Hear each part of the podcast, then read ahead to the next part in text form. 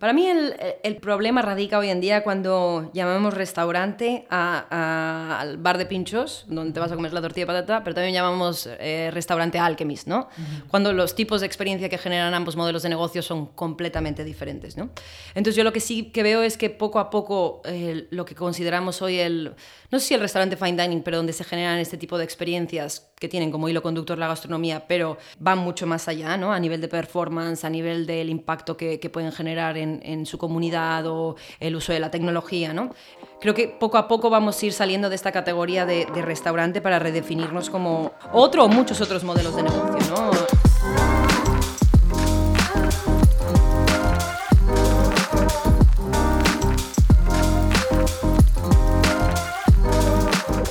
Hola a todos y bienvenido a otro capítulo nuevo de Voy Atrás. Antes de nada, les quería agradecer a todos que hayáis escuchado el primer capítulo con Daniel Laza y los que me hayáis escrito, los que hayáis comentado, los que hayáis compartido los vídeos por las redes. Y al final, sinceramente, les digo que es un esfuerzo juntar a tantas mentes creativas y charlar sobre ese tema, ¿no? De, de ese cambio en nuestro sector de gastronomía. Y al final, pues cuando veo que la gente como vosotros les está gustando el contenido, pues se siente como que se merece la pena todo este esfuerzo. Y hoy nuestra invitada es Inés Castañeda. Inés y yo nos conocemos porque nosotros fuimos elegidos para una beca de Mad Academy en Copenhagen sobre el tema de sostenibilidad y el, el medio ambiental. Y los dos pues conocimos ahí, dimos cuenta que los dos hemos estado viviendo en Donosti y nunca cruzamos en Donosti. Y al final en 2021 pues cruzamos ahí en, en Copenhagen. Y hoy tenemos el placer de tener a ella aquí como nuestra invitada porque yo quería enfocar pues este progreso de este podcast, uh, de llevarle a este diálogo un poco a una persona joven como, como Inés. Cómo lo ve ese cambio ella, porque ella ahora mismo para mí es una fugitiva, ya vais a escuchar en, en la historia que tiene que compartir ella. Y también ver su perspectiva, sus opiniones y, comparar esto ¿no? que, con lo que hemos eh, escuchado en los últimos uh, capítulos. Así que bienvenido Inés. Me gustaría si nos podrías decir, ¿no? ¿Quién es, quién es Inés Castañeda? Así es. Hola a todos, mi nombre es Inés Castañeda, tengo 28 años y bueno, en cuanto a mi origen, mi padre es de, de México, mi madre es de Portugal pero yo soy nacida en España. Y bueno, un poco en relación a, qué hago, yo diría que, bueno, soy cocinera, pero sí que diría que empecé hace años una búsqueda de lo que implicaba ser cocinero en el, en el contexto actual, ¿no? en el siglo XXI. Y bueno, esto fue el, punto de inicio de un viaje que me llevó bueno, a, a trabajar en restaurantes alrededor del mundo, a vivir en, en diferentes países como Perú, Australia o, o Japón. Y bueno, en los últimos años diría que me he ido alejando un poco de lo que sería la cocina de, restaurante eh, para involucrarme en otro tipo de proyectos, ¿no? Movida un poco, yo creo que por, por, la curiosidad y también por esta búsqueda de un diálogo más, más interdisciplinario, ¿no? Y entonces yo, yo me interesa mucho que... ¿Cómo, ¿Cómo, te sientes cuando, bueno, te, todavía sigues introduciendo como cocinera o cómo? Porque al final, que es un sector tan grande, es una profesión tan amplio que a veces también ahora me, ahora como no estoy trabajando en un restaurante y había entrenado pensando que ser cocinero es dar servicio, servir comida en un restaurante día a día. ¿Cómo te sientes cuando te introduces como cocinera? Sí, sí. Eh, a mí también me pasa mucho, la verdad. Pero bueno, yo me sigo presentando a mí misma como, como cocinera, ¿no? Creo que el papel de cocinero ha ido evolucionando mucho, eh, sobre todo en los últimos años. Em, y, y, me he dado cuenta de que ser cocinero al final es alguien que observa el mundo a través de, de la cocina, de, de, los alimentos y de todas las dinámicas que se generan en torno a la mesa, ¿no? Entonces, aunque no cocina a lo mejor quizás en el día a día, no dejo de, de ser cocinera por ello, ¿no?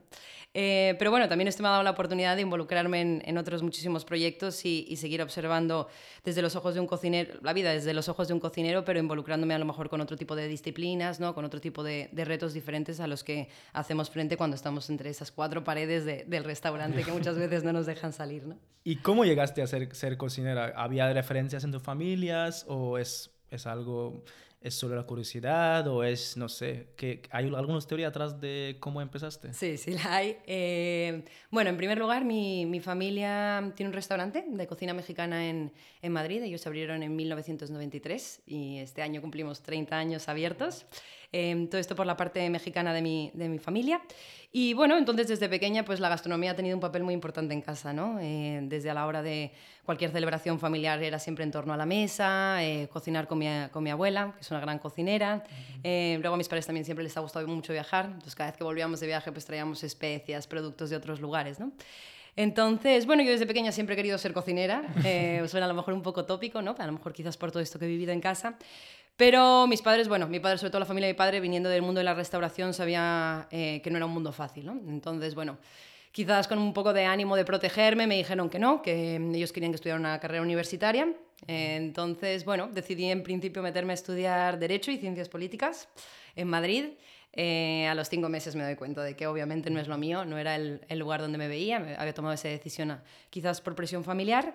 Y nada, la única condición que me ponían mis padres era que querían que estudiara un grado universitario. Entonces, bueno, en ese momento encontramos el Basque Culinary Center, que estaba en su, en su segunda promoción. Eh, veíamos que ofrecían este grado universitario en relación a, gastronomía y artes culinarias. Venimos a San Sebastián, yo me enamoré, bueno, yo y toda mi familia se enamoró de, la ciudad, creo que tampoco es muy complicado. Y, y, nada, me metí en el Basque Culinary Center, eh, hice el grado, los cuatro años de, de formación. Y bueno, durante toda esta etapa pues me dio la, la posibilidad de, de, aprender un montón, sobre todo en el básquet, pero también de formarme fuera. ¿no? Eh, tiene este programa como de prácticas en el que cada año se tienen que realizar prácticas, tanto a nivel nacional como en el extranjero. Entonces, bueno, me dio la posibilidad de pasar por, por grandes restaurantes como Disfrutar, por ejemplo, en Barcelona, o luego también hice prácticas en, en Arisawa, en Japón. ¿no? Y bueno, esos fueron un poco mis, mis inicios en el mundo de la, de la gastronomía. Ok, y...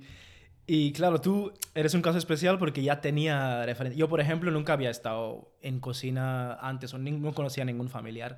En tu caso, teniendo esa referencia de antes, claro, de otras épocas también, de cuando tú habrás entrado cocina, dirigiendo una cocina o trabajando en, que en tu negocio familiar, seguro que tendrás algún tipo de, de no sé, esperanza de que así va a ser mi día a día, ¿no? Porque si, em, si entras a Basculinary ¿Sabías que hay otras profesiones que se van a hacer? ¿Sabías que es gastronomía, que es más amplio que cocina? ¿O, o cómo era tu, tu también es segunda promoción de vasculinaria, entiendo que es, es todo muy, mucho, mucho antes. ¿Qué, ¿Qué, era tu percepción de qué vas a estar? Bueno, yo, o sea, sí que de alguna forma a mí algo que me gustaba mucho de la profesión de ser cocinero era que bueno, siempre me ha gustado un montón viajar y tenía claro que una vez terminada la carrera me quería ir fuera, ¿no? Entonces, la, profesión de cocinero me daba eso, como esta facilidad para poder irme a, vivir a otro país y tener trabajo, ¿no? Al final, restaurantes hay en todas partes del mundo. Em, entonces, bueno, yo sí buscaba un poco salir también de la, de la monotonía, quizás. Eh, sí como que veía que quedarme en España pues me iba a lo mejor como a, agobiar un poco, ¿no? Entonces, eh, siempre pensé en, en irme fuera pero obviamente yo creo que también la carrera de cocinero pues no te da a lo mejor la estabilidad eh, que me podía dar otra, otra profesión, ¿no? Sobre todo yendo, habiendo empezado por el mundo de, de Derecho y Ciencias Políticas. Entonces, bueno, ha sido un estilo de vida que diría que me, me ha aportado muchísimo porque me ha dado la posibilidad de, de vivir un montón de aventuras, eh, de vivir en, en, cinco países diferentes, en cinco continentes diferentes. Eh, tener puntos de referencia en cuanto a liderazgo, a diferentes lugares donde he trabajado, la cultura, eh, los sabores que pruebas, la forma de cocinar, de entender la, gastronomía, ¿no? Entonces, bueno, no sé si eran mis expectativas, definitivamente el, poder ser cocinera me, ha aportado todo esto, ¿no? Que quizás no me habría aportado si me hubiera quedado a lo mejor en, mi ciudad natal con una vida un poco más estable, ¿no? Pero bueno, soy feliz, eh, no me arrepiento para nada de ninguna de todas las decisiones que he tomado y, no, y ser cocinero me ha aportado muchísimo Qué bien, pues mira, para ti se ha sido, me, suena que se ha sido todo, muy orgánico, que no, no fue un, tampoco fue un, un, impulso directo, pero claro, la vida te ha estado dibujando un camino. Pero como dijiste que, que ser cocinera te, cocinera te aportó eso, y igual la carrera de económica o no te, no te habría, hubiera aportado, pero claro, la vida de, de balance de, de trabajo y, y el profesión y el personal muchas profesiones te ofrecen que cocina no te ofrece eh, y esta profesión el final que te, te motivó, ¿no? Que no entrar, no entrar en la dinámica normal. ¿Tú crees que esto, cada cocinero, que los que sí que quieren trabajar en restaurantes, deberían tomarse como el sacrificio o es un sacrificio que hay que hacerlo sí o sí? ¿O que hay otros modelos que podrían, que tú ves que aunque no existan, que ves que habrán modelos donde un cocinero también puede tener vida personal, profesional. Yo definitivamente, o sea, sí veo que en los últimos años, lo, y también sobre todo gracias a, instituciones como el Basque Culinary Center, que han diversificado esta profesión de cocinero, ¿no? Em, si tomamos yo creo como referencia esta eh, cliché del cocinero antiguo, ¿no? Con el gorro, gritando, borracho, ¿no? Eh, y lo que es un cocinero hoy en día poco tiene que ver, ¿no? Eh, creo que el papel de cocinero ha ido evolucionando muchísimo. Em, veo que es este nuevo perfil de cocinero es un cocinero que es curioso, quiere aprender, quiere seguir aprendiendo es un cocinero que valora quizás el, conocimiento teórico al igual que el conocimiento práctico. Es un cocinero que en muchos casos está formado, ha tenido algún tipo de formación o sobre todo algún acercamiento al mundo académico, ¿no? Y también veo un cocinero mucho más interdisciplinario. Eh, ¿Qué quiero decir con esto? Que es un cocinero que tiene otras pasiones y de alguna forma puede eh, dialogar entre disciplinas y combinarlas de alguna forma, ¿no? Entre cocina y ciencia o entre cocina y proyectos sociales, ¿no? Entonces, bueno, al final el Basque Culinary Center como institución, por ejemplo, yo creo que también consiguió eso, ¿no? Diversificar la profesión de cocinero, ¿no? No solamente tenemos que estar dentro de estas cuatro paredes, sino que podemos hacer muchas cosas más. Y a mí, yo siempre cuento una anécdota de, de Basque Culinary Center. Eh, me acuerdo los primeros días que, el primer año justo, los primeros días que estábamos llegando a la universidad y estábamos con José María Icega en el, en el salón de actos, ¿no? Y nos pregunta quiénes quieren ser cocinero, ¿no? Y todos, todos levantamos la mano o casi todos. Y el último día, cuando nos íbamos a graduar, volví a hacer la misma pregunta, ¿no? ¿Quién, ¿Quiénes quieren ser cocineros? Nadie levantó la mano em, creo que ser cocinero tiene muchas cosas buenas. Eh, yo definitivamente también me ha tocado vivir, eh, me ha tocado trabajar muchísimas horas al día, sobre todo durante la, primera parte de mi carrera profesional, ¿no? que me tocó formarme ya fuera de Basque Culinary Center trabajando en restaurantes. Creo que tiene que haber un equilibrio, ¿no? No creo que sea solamente cuestión de cuántas horas hacemos o qué tan intenso es el trabajo, ¿no? Sino eh, de cuánto también te gusta tu trabajo, cuánto lo vives, qué facilidades te da también la empresa a ti para desarrollarte, ¿no? Con todo el tema de los estallers que estaba pasando y tal. Creo que definitivamente mm, sí que necesitamos esforzarnos eh, como cocineros, tenemos que dar un pasito más. Yo diría que lo que hay que hacer es no quedarse simplemente encerrado, sino mirar, think out of the box, ¿no? como se dice en inglés, eh, ver todas las posibilidades que, que, ofrece esta profesión. ¿no? Claro, eso, eso es también pasaba lo mismo en mi escuela también, que nadie quiere ser cocinero. Al final de, bueno, hay, hay un 5 quieren ser cocineros de los 300, pero también como veo que, no sé, hubo una época donde ser, bueno, todavía sigue yo creo, ser cocinero traía mucha fama, o lo, que, lo típico que ves por la tele o, los eventos y tal, que eh, hay mucho glamour alrededor de esta, y de hecho vas culinario, aunque pregunten al final del curso que nadie quiere ser cocinero, pero su patronato o los, los board members de Basque Culinary son todos cocineros tradicionales de aquí de País Vasco, porque saben que esa marca se vende. ¿Cómo lo ves? ¿Este factor tú crees que ha contribuido a dar, dar un voz a cocineros o ha peorado las cosas? ¿O, cómo lo ves, la, la, fama y el glamour alrededor de gastronomía? Bueno, yo creo que lo que ha hecho ha sido elevar la posición del cocinero a, una posición mucho más visible por la sociedad, ¿no? Darle también un, micrófono y esa visibilidad al, al discurso que tiene el cocinero. ¿no? Eh, antes estábamos de puertas hacia adentro y cada vez más nos vamos abriendo, eh, sobre, también nos vamos volviendo creo que un poco más porosos a, este intercambio con otras disciplinas. Yo diría que este nuevo, sí, como decías tú, glamour ¿no? que, que rodea todo el mundo de la gastronomía ha sido positivo para la industria. Ha dado posibilidad a que, a que cambie este perfil del cocinero. Pero bueno, también de alguna forma también ha generado todo este, em, ¿cómo llamarlo? Eh, todas estas empresas o todas estas listas, todo este, sí, un glamour quizás a lo mejor no tan positivo en torno a, la gastronomía, ¿no?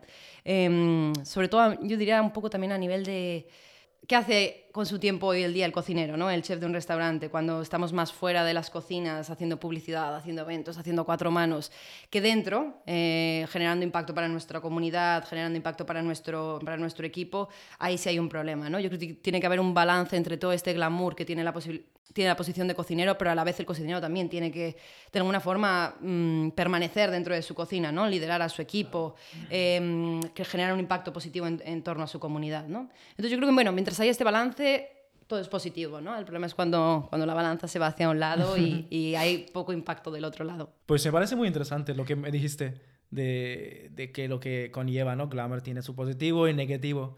Y otro lado de esto, más, más sobre ti, porque eres una, eres una cocinera joven que ha entrado esa, esa carrera del restaurante tradicional, has movido en los, en los últimos años a otras partes de gastronomía y, y más afuera de cocina. ¿Tú crees que te perciben diferente la gente por, por ser una mujer en cocina? Porque yo en mis últimas experiencias, yo no veo mucho, pero claro, es mi perspectiva de ser, ser un chico dentro, que claro, no ves, no ves las mismas problemas que igual tú, tú ves o, o crees que es muy exagerado el problema, todavía sigue existiendo y, y cómo te sientes en una cocina. Bueno, yo diría que es diferente sobre todo cuando eres un cocinero que trabaja en, en una cocina, eh, como, como, su nombre indica, ¿no? Eh, a cuando eres un cocinero, cocinero que trabaja también en, en, otros ámbitos, ¿no? Yo creo que al principio de mi carrera, sobre todo a Cabo Vasculinary Center, decido irme a Australia eh, a seguir formándome como cocinera. En ese momento a lo mejor no contemplaba trabajar fuera de, lo que era la cocina, eh, a lo mejor sí dentro de la sala un poco más, ¿no? pero dentro de lo que era la estructura del restaurante. Y sí que al principio, a lo mejor, de los primeros años de mi carrera, sí noté a lo mejor un poco más, quizás un poco más de desigualdad, ¿no? Yo, por ejemplo, me fui con dos amigos a Australia, eh, ellos dos consiguieron trabajo rapidísimo, yo me acuerdo de tener que tirarme tres semanas más entregando currículums y currículums y currículums y, y, nadie me llamaba, ¿no? Y ellos a los tres días consiguieron trabajo.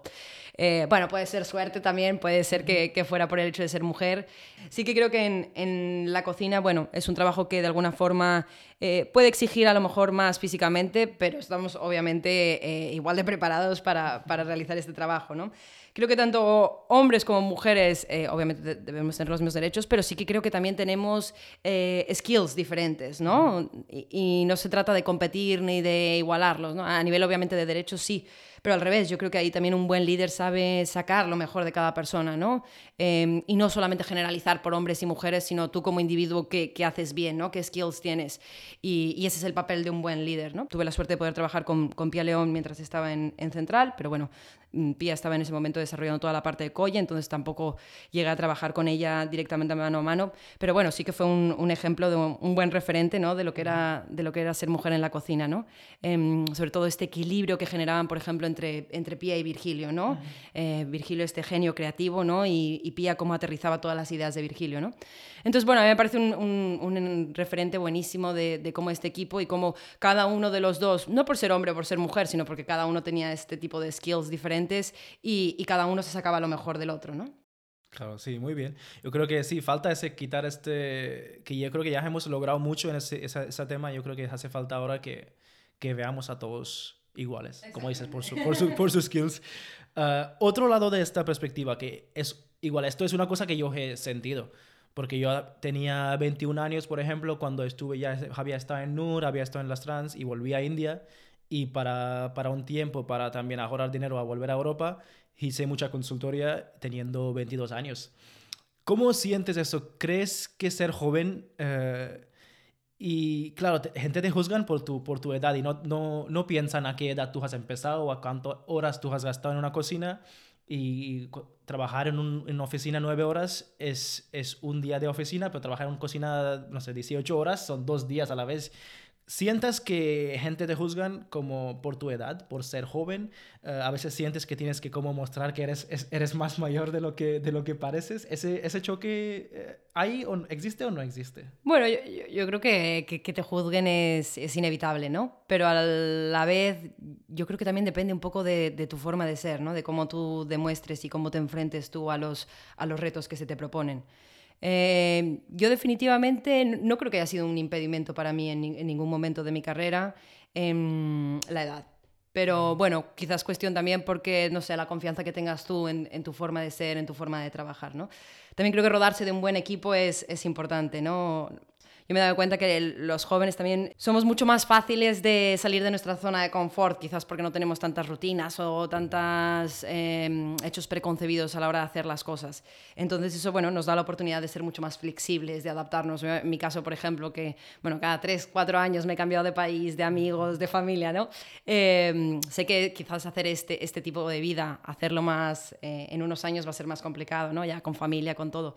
Pero bueno, ahora, ahora que tampoco tengo nada que me, que me clave a ningún sitio, eh, tengo la posibilidad de adaptarme, de moverme, eh, de apuntarme a nuevos proyectos, ¿no? Entonces, bueno, ahora hay que disfrutarlo, que ya, ya habrá momento de, de estabilizarse en un, en un, sitio. Claro. ¿Y cómo fue tu primer, porque sí que contaste que hiciste prácticas en restaurantes, trabajaste en restaurantes, ¿cómo fue la primera transición? ¿De qué vino? ¿Solo vino de querer viajar o querer salir de cocina? ¿De qué vino los primeros sentimientos que quisiste dejar? Pues mira, yo, o sea, sí que me termino la, la universidad, decido irme a Australia y sí que en Australia me, bueno, básicamente fueron los primeros años que me dedico a formarme como cocinera ya fuera de, de lo que es el Basque Culinary Center. Em, y durante esa época me gustaba muchísimo la cocina, también como que era casi que una droga, ¿no? Este sacrificio, esta adrenalina, ¿no? Eh, y poco a poco, bueno, eh, yo creo que señalar dos puntos de, de, inflexión dentro de mi carrera. Uno yo creo que fue cuando me voy a, a Central a trabajar, em, después de Australia. Eh, llevaba seis meses trabajando como jefa de partida en, Central y me encantaba el equipo, me encantaba lo que hacían, me encantaba la figura de Virgilio, cómo lideraba, cómo lideraba Pía, eh, pero me faltaba algo más en la cocina, ¿no? Llevaba seis meses en, la partida de snack y veía que me faltaba algo, ¿no? Entonces, en ese momento, eh, Mater Iniciativa estaba abriendo un... Mater Iniciativa, que es el, el centro de investigación de, de Central, está abriendo una nueva área, que era materia, materia, ideas y aplicaciones, que era para poner un poco en práctica el conocimiento, eh, todo, sí, todo el conocimiento que se generaba en las investigaciones de materia iniciativa, plantearlo de una forma práctica dentro de Central. ¿no? Entonces, eh, bueno, me propuse para llevar eh, esta área y salir un poco fuera de la cocina y, nada, me tiré dos años llevando esta área. fue una oportunidad increíble, la verdad, uno por... Pues, uno, por poder trabajar con, yo creo que con Malena, que es la hermana de Virgilio, la directora de, de Mater Iniciativa, eh, y poder trabajar con, con, tanto con ella como con Virgilio mano a mano, eh, que fue súper interesante. Bueno, yo creo que es, eh, son grandes referentes para mí. Em, y eso me dio la posibilidad, yo creo también, de involucrarme en ciertos proyectos más interdisciplinarios, que no tenían, tenían como hilo conductor a lo mejor quizás la gastronomía, pero trabajar, por ejemplo, a lo mejor con una música, em, generando, bueno, la, todos los sonidos que se generaban durante la experiencia en, en Central, ¿no? Y cómo a partir de de ello ella generó determinada un, disco de, música o trabajar, no sé, con artesanos, ¿no? Em, entonces, bueno, eh, esto fue increíble y luego, por otro lado, trabajar dentro de material también me daba la posibilidad de em, mantener la unión con el servicio, ¿no? Porque sí que llevaba material, pero durante los servicios yo me dedicaba un poco como cocinera a emplatar y a salir a la sala a, explicar los platos, ¿no? Con la idea un poco de acercar Materia Iniciativa del Centro de Investigación a los clientes, ¿no? Entonces, bueno, eso fue yo creo que el primer paso en el que mm, me, me separo un poco de lo que es estar en la cocina para generar otro tipo de proyectos. Y luego yo creo el segundo punto de inflexión es el bully. Em, bueno, después del, COVID en Central se abren estas convocatorias que proponía el, el. Em, bueno, yo siempre he sido amante del de, bully, no era fanática. Mis padres fueron a comer dos veces. Yo me acuerdo de, de pequeña de ver los, los, documentales que tenían en, televisión española, en la TV2, y, y alucinar ¿no? con, con, los documentales del bully. Entonces, bueno, cuando se propone esta convocatoria me apunté, me cogieron y me voy para allá. Y, y bueno, para mí fue todo, todo un sueño. ¿no? Fue un momento en el que en el Bulli prácticamente no tocamos la cocina, eh, solamente bajamos a la cocina algunas veces con, con, la idea un poco de reflexionar más sobre el proceso creativo eh, que para cocinar como tal. Y luego, por otro lado, yo, bueno, empiezo con la convocatoria, pero luego me dedico a, me quedo en el Bulli durante un año entero para generar un proyecto que era, eh, bueno, uno de los eh, futuros libros que se van a publicar en Bullipedia, que era comprender que era el estilo bulliniano, ¿no? Eh, se decía, bueno, Ferran dice mucho que mientras que en otras disciplinas tenemos, eh, bueno, hay una disciplina encargada de ordenar y catalogar los resultados creativos, ¿no? ver cuál es el estilo de cada artista, por ejemplo, en, el mundo del arte, en la cocina no tenemos ninguna disciplina que nos ayude a ordenar todos estos resultados, ¿no?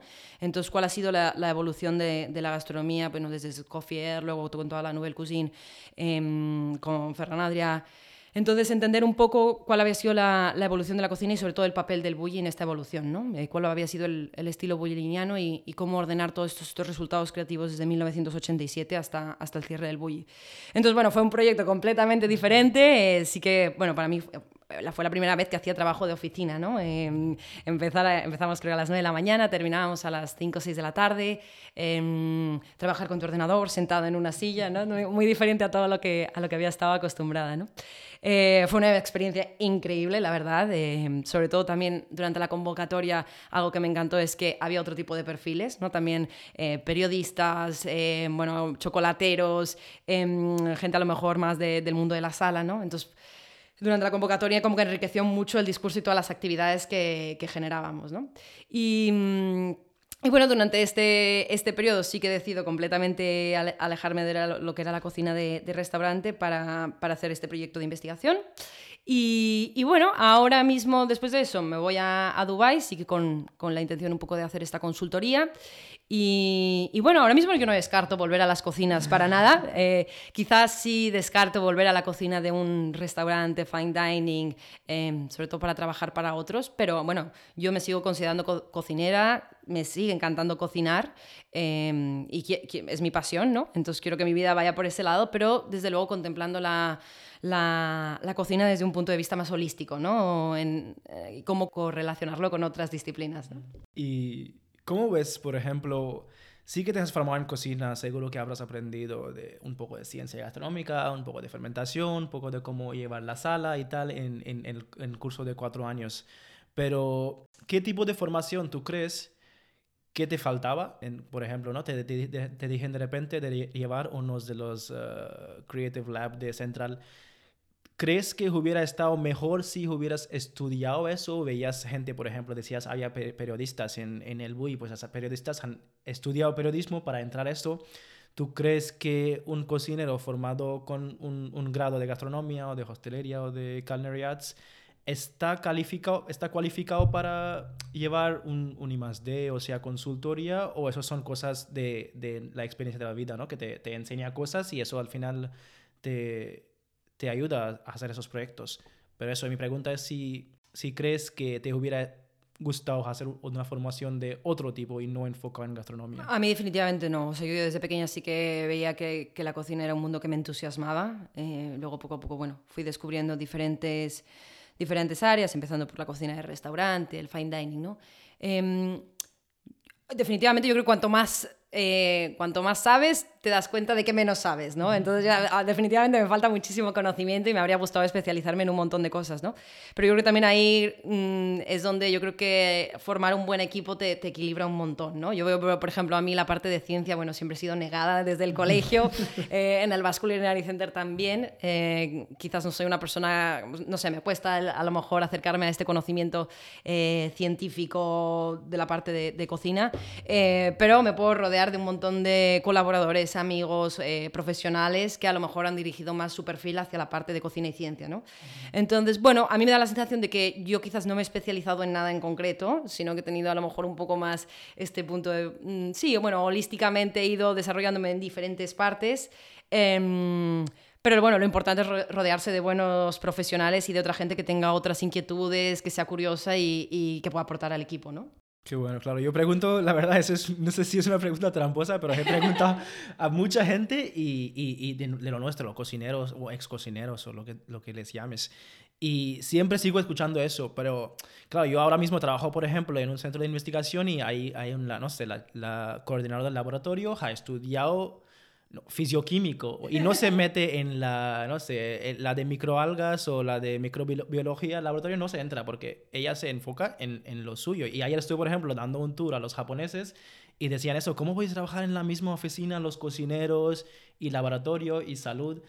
Y para mí lo que tú contaste es, es, lo interesante. Yo creo que los cocineros al final, aunque no estemos formados en algo muy específico, pero yo creo que podemos aplicar nuestro, lo que hemos aprendido, porque en una cocina surgen cosas tan rápidas y te y demandan de ti unas soluciones tan rápido que te prepara pues para el resto de vida, aunque no tengas la solución, sí sabes buscar la solución de alguna manera muy rápida eso me, me sigue interesado, interesando, porque claro, también mi intención en ese podcast no es solo contar tu historia o contar mi historia, es, es para la gente que estén escuchando porque una persona, si yo fuera alguien que no conocía a Inés, me parece lo que está haciendo Inés es imposible para mí hacer porque Inés seguro, Inés habrá metido en un proceso de I+.D. en Harvard y ahí se aprendió I+.D., pero claro, yo quiero motivar a la gente que, que ven que hay opciones, que aunque trabaja en restaurantes no es malo es, es para, para gente que quieren trabajar ahí, pero nunca debería estar como que estoy en el restaurante trabajando porque no sirvo de otra cosa. Y, y la intención es, es, es eso. Yo creo que, por ejemplo, con el, con el COVID y la pandemia fue un, un punto de inflexión, yo creo también para todos los cocineros que, que, habían dedicado su vida a estar dentro de la cocina, ¿no? Cuando de repente no puedes volver a la cocina, ¿no? Está todo cerrado. Entonces, ok, ¿qué, qué otras inquietudes tengo, ¿no? ¿Qué, ¿Qué, me interesa más allá de la cocina? Entonces yo creo también el, el, prototipo de cocinero que se pasa todo el día en la cocina es muy complicado que, que tenga la oportunidad de a lo mejor de dialogar con otras disciplinas, ¿no? Em, mientras que cuando estás fuera, bueno, de alguna forma te lleva a, colaborar con otro tipo de perfiles, ¿no? Entonces, al final este diálogo es, es inevitable y definitivamente te, te, enriquece un montón, ¿no? Y luego, en referencia a lo que decías de, de bueno, yo creo que tampoco yo estaba preparada a lo mejor para hacerlo en su momento, ¿no? Yo cuando me metí en material, a lo mejor quizás no sabía dónde me estaba metiendo, pero creo que nadie nace enseñado, ¿no? Al final, lo que hay que perder, yo creo, no hay que perder las ganas de seguir aprendiendo, ¿no? Y, la humildad también para reconocer las cosas que no sabes, porque eso, al final, la ignorancia es el primer paso para, para poder aprender algo, ¿no? Entonces, yo, yo, diría no tener miedo, no tener miedo a, a, arriesgarse. Me acuerdo que hace, hace un año estábamos yo y mi pareja en un eh, una residencia artística y uno de los chicos eh, me, comentaba que se había ido él a Australia a trabajar de, para generar como decorados de obras de teatro, ¿no? Y le decíamos, pero tú sabías hacer eso de antes. Y decía, no, no, pues si nuestra generación lo que hace es primero buscar el, tutorial en YouTube, ¿no? Primero aprende cómo hacerlo y luego ya lo hace, ¿no? Y al final somos así también. La sociedad demanda que ahora que sepamos de todo, ¿no? Em, entonces, bueno, yo creo que no hay, no hay que perder las ganas de, de, seguir aprendiendo, hay que reconocer, tener la humildad de reconocer cuando no sabes algo, pero no perder estas ganas jamás, ¿no? Y que nunca, nunca vas a estar perfectamente preparado para el reto que se, te, que se te viene encima, ¿no? Y al final de eso va la vida, de ir aprendiendo, haciendo, de aprender equivocándote, ¿no? Entonces, no, tener miedo, no tener miedo a arriesgarse, diría yo. Sí, sí, totalmente de acuerdo. Yo creo que es, hay que hacer como fake it till you make it. Si alguien, si alguien confía en nosotros, yo lo veo que en muchos jóvenes, en, en mí mismo hace, hace un, un, tiempo, ¿no? Porque te cuesta, cuando ya tienes una experiencia, ya puedes decir que que he hecho esto, pues puedo hacer lo próximo. Pero a este punto, cuando no has hecho algo en este, este field, te, te, dudas mucho. Yo creo que lo peor que hacemos es dudarnos, porque tenemos que confiar. Si alguien confía en mí, pues eh, eh, también porque yo creo que tenemos, aunque yo me creé en India a los 20 años, tú, tú en, entre, con padres mexicanos, están en España, yo creo que, aunque estemos en diferentes partes del mundo, yo creo que hay un, un parte grande de, de con lo que que nacemos. Yo creo que, por ejemplo, no puedo hablar de ti, pero por, en mi caso, mi padre, por ejemplo, decía, o, es, es, un dicho en India igual, de que nunca extiendes tu, que extiendes tu pierna hasta donde llega la sabana. No sé si me, en, en, en hindi suena mejor. Pues yo siempre decía, yo voy a extender la pierna, después voy a buscar la sábana. O también recuerdo en, en mi escuela, en, en, no sé, era una clase de inglés, yo creo que dieron una, una historia de que había una competición entre todos los animales de, de, de, jungle y, no sé, unos, el león sabía cazar, no sé, cada uno tenía un, un skill. Y el mono, por ejemplo, hacía un poco de todo y al final teníamos que escribir qué, qué valores aprendido. Y yo escribí sinceramente que es mejor ser mono porque al menos sabes poco de todo. Y la profesora me dice que no, no, no, el, el intención era decir al revés, porque en inglés dice eh, Jack of all arts, master of none, que tiene que ser maestro de algo. No, pues, y para mí me sabía por qué, por qué me esfuerzas a enseñar, porque yo tengo mi pensamiento propio, como dijiste tú, que sé poco de todo y de lo que no sé, buscaré a alguien o buscaré la solución. Y esto me parece me gusta escuchar que hay gente más con quien puedo relacionar al menos. Yo creo también ha evolucionado en, o sea, veo que hay una evolución porque antes tratábamos quizás de eh, un conocimiento más vertical, convertirnos en expertos de algo, un poco casi como la filosofía japonesa, ¿no? Tú empiezas eh, en el mundo del sushi, te vas a convertir en máster de sushi, pero te vas a tirar 70 años de tu vida haciendo solamente sushi, ¿no? Vas a empezar con el arroz, el alga, bla, bla. En cambio, ahora tratamos de tener un conocimiento mucho más horizontal, ¿no? Saber un poquito de todo. Quizás eso no nos convierte en expertos de nada, pero de alguna forma tener este conocimiento un poco más holístico te da skills o habilidades para salir de retos por no tener, o sea, salir de retos diferentes que no tendríamos si solamente este conocimiento tan vertical y tan experto, ¿no? Sí, es, es, es muy interesante, es, pero es siempre un choque, vas a ver siempre, eh, no sé, negacionistas, por ejemplo, ahora en mi, en mi trabajo, ¿no? Somos un equipo, no sé, entre muy joven, bueno, yo soy el más joven, tengo 26, pero tengo hasta plantilla que tiene gente doctorado en ciencias de 50 años. Pues hay mucho, porque ahora estamos, el, el wave que estamos viendo, los de AI, por ejemplo, hay mucho negacionista que dicen, no, esto nunca va a pasar y de repente hay un paper escrito por un AI. Yo creo que es un poco, sí, es, es muy importante, yo creo que también te, yo creo que la cocina te, te, te, te imparta mucho, es es tener pensamiento propio. porque te deja, aunque estés trabajando en equipo, yo, creo, yo siento ¿eh? que te, deja a veces, muchas veces en como un, solid, un soldado, que tú eres el único que encarga de cómo va a salir esto. Y esto te, yo creo que te, te deja diferenciar entre posibilidades, de pensamiento crítico, un pensamiento tuyo propio. Yo creo que, aunque esté malo o bueno, es, es, muy importante. Yo creo que tener un, tener un pensamiento propio. De acuerdo, estoy completamente de acuerdo. Y ahora un poco de qué haces exactamente hoy, porque entiendo que, que estuviste, en Basque Culinary, fuiste a, a, las prácticas en Japón, fuiste a Central, cambiaste a ser en el laboratorio de, de Central, de ahí a El Bui, nos vimos en Mad Academy, y de ahí adelante sé poco, sé que estás en Dubai, estuviste en Dubai, ¿y qué es lo que haces actualmente? Bueno, pues sí, como bien has dicho, eh, me fui a hacer una consultoría a Dubai, he estado viviendo en, en Dubai los últimos meses y bueno, la verdad es que teníamos, tenía mi proyecto personal para empezar en, en, enero de 2024. Entonces, bueno, me di cuenta de que de repente tenía este año, este año en medio, no sabía muy bien qué hacer, eh, me planteé volver a quizás a, trabajar en un restaurante y, y, bueno, luego dijimos, no, eh, no, no, vamos a volver hacia atrás, eh, es hora de caminar hacia adelante. Eh, mi pareja que también es cocinero, junto con mi hermana, que es diseñadora gastronómica, y una gran amiga que es, que sommelier argentina, bueno, hemos montado este team. la idea es, bueno, irnos a Bali, empezar por Bali, que mm, hemos creado esta empresa para generar como un poco experiencias gastronómicas, colaboraciones, pop-ups, y la idea sería generarlo, bueno, empezar en Bali, pero movernos un poco por por, el sudeste asiático. ¿no? Yo ya después de vivir en Australia, eh, bueno, por supuesto en Europa, Latinoamérica, eh, sí que me apetecía un poco eh, ir al sudeste asiático. tenía mucha curiosidad ¿no? por la gastronomía, la cultura. Entonces, bueno, Indonesia y Bali sobre todo era, un buen lugar para empezar, sobre todo, bueno, Bali teniendo toda esta comunidad de, expats, de digital nomads que viven ahí, ¿no? Y, mm, bueno, la verdad ha sido un poco una aventura la que nos estamos lanzando. Em, pero sí que tenía ganas también de trabajar por mi cuenta, ¿no? Cuando em, nos planteábamos qué hacer este año, eh, decía, uy, volver a trabajar para otra persona. Nunca he trabajado para mí, ¿no? Yo creo que a lo mejor eh, tenemos esta posibilidad de irnos eh, un año a, a, viajar por el mundo, a hacer este tipo de eventos y ganar un poco experiencia creando nosotros, ¿no? Nosotros tomando nuestras propias decisiones, equivocándonos, ¿no? Porque al final también equivocarse es parte del proceso creativo, ¿no? Entonces, bueno, eh, tengo mi proyecto personal que se desarrolla en enero de 2024, pero este año hemos eh, decidido eso, lanzarnos un poco a, la aventura, eh, coger una mochila, el maletín de cuchillos y, a ver qué sale, ¿no?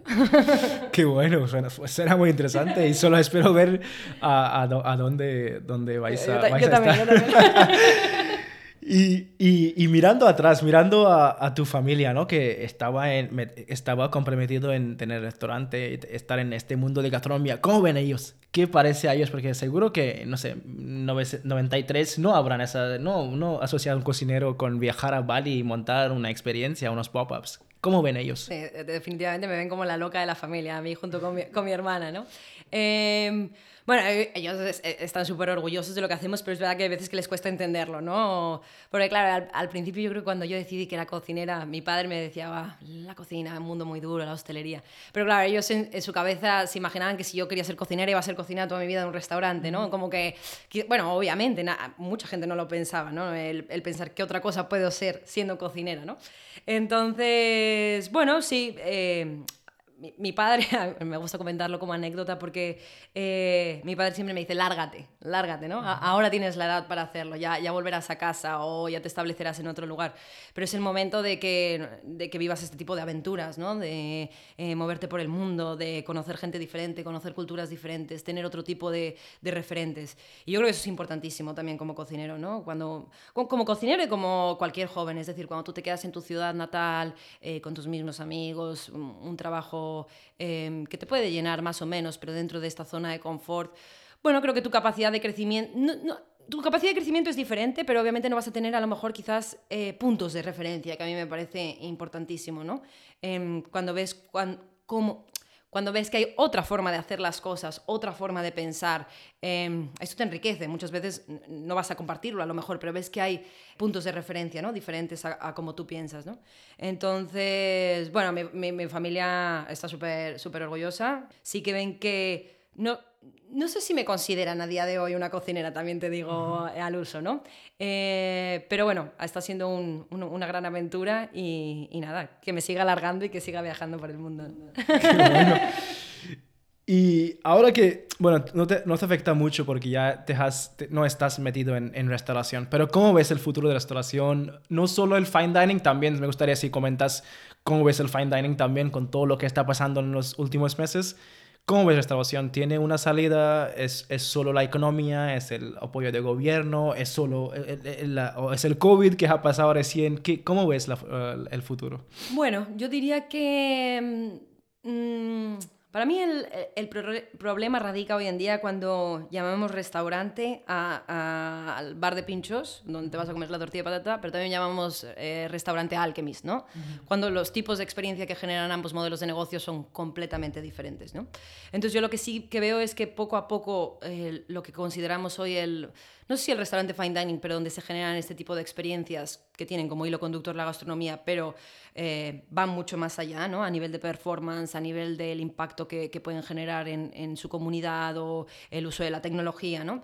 Creo que poco a poco vamos a ir saliendo de esta categoría de, de restaurante para redefinirnos como otro modelo de, otro o muchos otros modelos de negocio, ¿no? Em, quizás tendremos eh, emplazamientos donde se generen experiencias eh, fine dining, como pueden ser, no sé, eh, a, máximo nivel, ¿no? Como puede ser a lo mejor Alchemist, que está haciendo algo más, más diferente, em, pero también hay otro, muchísimo otro tipo de proyectos, tanto sociales. O, por ejemplo, en el caso de Andoni, a mí me hace mucha gracia ver a un cocinero escribiendo en, en, uno de los dominicales más importantes de, de, España, ¿no? como es el País Semanal, o ver a José Andrés metido en proyectos eh, sociales. ¿no? Creo que un poco lo que veníamos diciendo, ¿no? ser cocinero hoy en día no es estar en estas cuatro paredes, sino que puede ser muchísimas más cosas. Entonces sí veo, obviamente, una diversificación de, de, mm, estos modelos de negocio, en, mm, sí, o, sí, modelos de negocio que tienen la, la, gastronomía como centro, pero que se expresan de formas diferentes. ¿no? Eh, también yo ahora veo gente de, mi curso del Basque Culinary Center que está abriendo consultorías dedicadas más a la parte de ciencia o diseñadores que mezclan diseño, diseño con gastronomía. El mundo de hoy, la gastronomía se ha llenado de tantos significados y ofrece tantas posibilidades que, que nada, indudablemente es, eh, hay una diversificación de, de, de, la profesión de cocinero, ¿no? Wow, sí, la verdad, totalmente de acuerdo con todo lo que dijiste. y por último, ¿qué mensaje te gustaría dejar a la gente que te estén escuchando? Porque pueden ser gente que o estén en restauración actualmente trabajando y solo por curiosidad quieren saber qué es lo que se hace un cocinero fuera de cocina, o gente que, que están interesados en ser cocineros y están formándose en Vasco o una, una esquina de Bali. ¿Qué les, qué les desearías? Bueno, para, para concluir así, yo diría bueno, tres mensajes, diría. Uno es el qué, ¿no? Eh, ¿qué, qué, qué, podemos hacer? ¿Qué queremos hacer? ¿no? Lo que decía antes, think out of the box. O sea, hay, la, gastronomía hoy ofrece tantísimas posibilidades que hay que mirar un poquito más allá. ¿no? En segundo, diría la actitud. Eh, hablábamos antes, no tener miedo, no tener miedo de salir de la zona de confort, no tener miedo de cuestionar el status quo, no tener miedo de equivocarse, eh, que eso me parece importantísimo porque es parte del proceso, proceso de aprendizaje. ¿no? Entonces hay que buscar proyectos que nos inspiren, proyectos referentes, hay que atreverse a viajar, a, a salir. ¿no? Y por último, quizás diría un diálogo interdisciplinario. Eh, yo animo a todos los cocineros a, que dialoguen, a que dialoguen con el mundo académico, con el mundo científico, con el mundo artístico, porque de alguna forma este diálogo nos va, a enriquecer un montón y luego nos va a dar también, yo creo que, soluciones para los, retos que el cocinero va a tener que, enfrentarse en el futuro. ¿no? Claro, totalmente de acuerdo. Pues qué bonitos mensajes, Inés. Uh, te agradezco muchísimo por compartir este tiempo con nosotros aquí en Voy Atrás y por poder enseñarnos tu manera de ver a esa profesión, ¿no? Que tanto nos queremos. Y muchas gracias, te deseo todo lo mejor con el futuro y que, te vaya muy bien. Gracias a ti, Furkan. Pues eso es todo del episodio de esta semana de Voy Atrás Podcast, donde les traemos las historias de los chefs fugitivos. Si les gusta escuchar esas entrevistas, les recomiendo suscribirse al canal para no perder ninguno de estos episodios. También podéis encontrarnos en Instagram y YouTube como Voy Atrás Podcast. Al ser un podcast bilingüe, lanzamos nuevos episodios todos los martes alternando entre inglés y español.